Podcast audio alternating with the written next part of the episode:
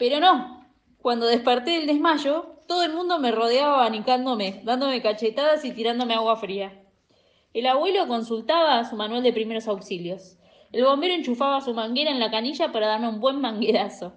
Mi tía Clodomira revoleaba su paraguas y chillaba. ¿Hasta cuándo tendremos accidentes por culpa de este meterete de elefante? Yo conseguí abrir un ojo y después conseguí abrir el otro.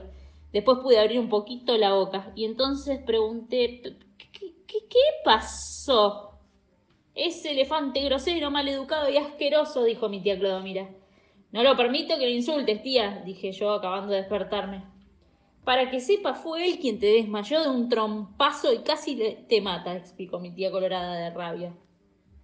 No puede ser, le contesté. Habrá sido un accidente. Dailan Kifki nunca se dañó a nadie, salvo cuando lo atacan. No, señor, es un elefante dañino, es un elefante dañino. Es un eleñino gafante, insistía mi tía, trabucando las palabras de pura rabia y golpeando el andén con su paraguas. Busqué entre la comitiva una persona más tranquila y serena de ánimo que me explicara la verdad verdadera. ¿Qué había pasado? Resulta que cuando empecé a pintarle el traje a Dylan Kifke, el pobre estaba completamente dormido, con esa curiosa manía que tiene de dormirse con la trompa para arriba. Justo cuando yo estaba agachado pintándole la raya del pantalón, parece que el pobrecito tuvo un mal sueño y zápate, se le cayó la trompa. Naturalmente se le cayó encima de mi cabeza. El pobre Dylan Kifke me miraba afligidísimo, como diciendo, fue sin querer, fue sin querer, se me cayó la trompita. No sabía que estabas por ahí debajo.